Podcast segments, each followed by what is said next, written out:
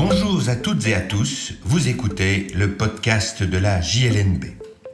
Je suis Patrick Henry, avocat et rédacteur en chef de la revue Jurisprudence de Liège, Mons et Bruxelles, aussi appelée JLMB. Dans la revue, tout comme dans ce podcast, nous commentons principalement des décisions de jurisprudence prononcées par des juridictions des ressorts de Liège, Mons ou Bruxelles. Cette semaine, je vais vous parler d'exécution d'une décision de justice et délivrance d'un permis d'urbanisme.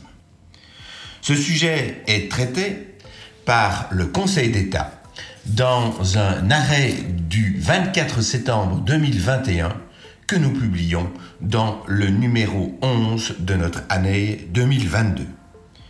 Pour le consulter, je vous invite à suivre le lien dans la description. Le dossier dont je vous parle a déjà été évoqué dans cette chronique. Dans le podcast consacré au numéro 3 de notre année 2022, je vous avais parlé d'abus de droit et d'intérêt collectif. L'hypothèse est la suivante.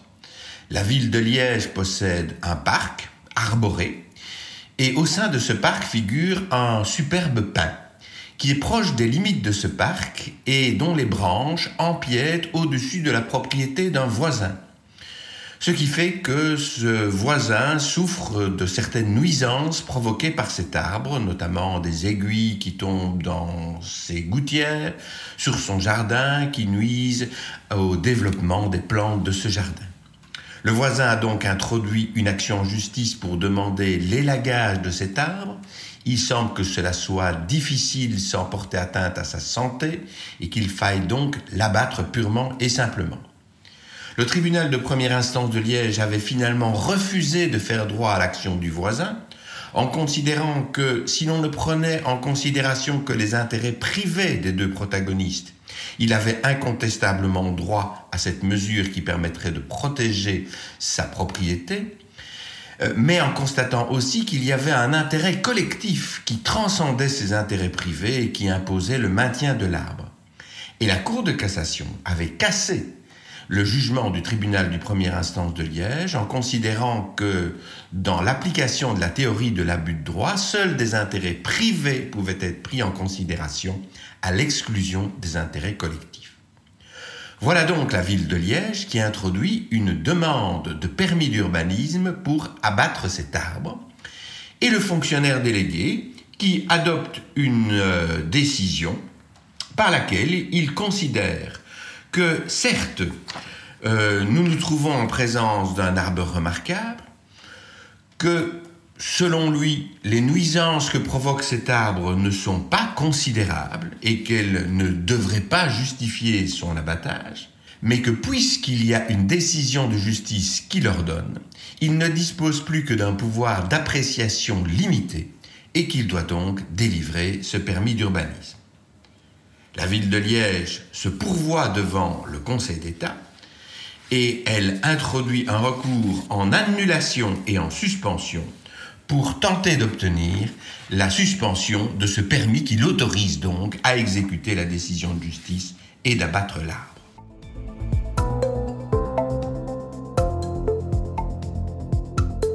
Le Conseil d'État tranche le conflit par un arrêt du 24 septembre 2021 prononcé en référé. Il va trancher trois questions distinctes. La première est celle de savoir si un permis d'urbanisme était nécessaire alors qu'il y avait une décision de justice qui imposait l'abattage.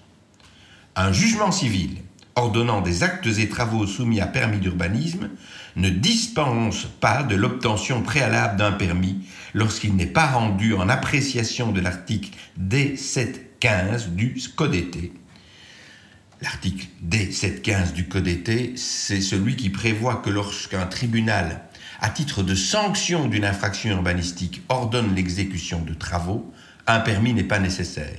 Mais nous n'étions pas dans cette hypothèse ici. N'étions pas dans une hypothèse où il y avait des poursuites sur la base du code été, mais dans une hypothèse où il y avait eu un litige purement civil à la suite duquel l'abattage avait été ordonné.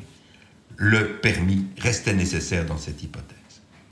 Le Conseil d'État poursuit pour dire qu'il est compétent pour apprécier la légalité d'un permis délivré par une autorité administrative à la suite d'une condamnation judiciaire à réaliser les travaux visés par le permis. C'était en effet contesté, puisque euh, le tribunal avait ordonné l'abattage de l'arbre, y avait-il encore une compétence du Conseil d'État pour le vérifier? Oui, répond le Conseil d'État. Tout dépend bien sûr des conditions qui sont imposées. Et alors, troisièmement, le Conseil d'État affirme que l'autorité saisie d'une demande de permis à la suite d'une condamnation judiciaire à réaliser des travaux dispose d'un pouvoir d'appréciation restreint, qui ne lui permet pas de refuser le permis pour de simples motifs d'opportunité, mais qui l'autorise par exemple à fixer des modalités d'exécution des travaux. Et c'est bien ce qui s'est passé ici. Le fonctionnaire délégué avait estimé, euh, contre son gré, qu'il n'y avait pas de motif diriment qui euh, lui imposait de refuser le permis et il l'avait donc accordé. Voilà donc une suite de cette saga très importante et qui permet au Conseil d'État de retracer les limites de son pouvoir d'appréciation et d'ailleurs aussi celle de l'administration de l'urbanisme.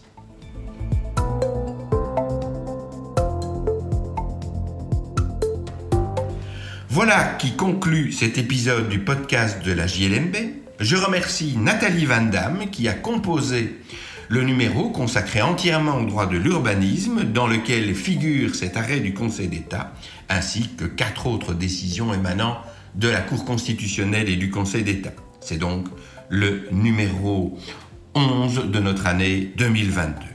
Je vous remercie pour votre écoute et vous invite à vous abonner au podcast sur la plateforme de votre choix afin de ne pas manquer nos prochains épisodes. À la semaine prochaine pour l'analyse d'une nouvelle décision de jurisprudence.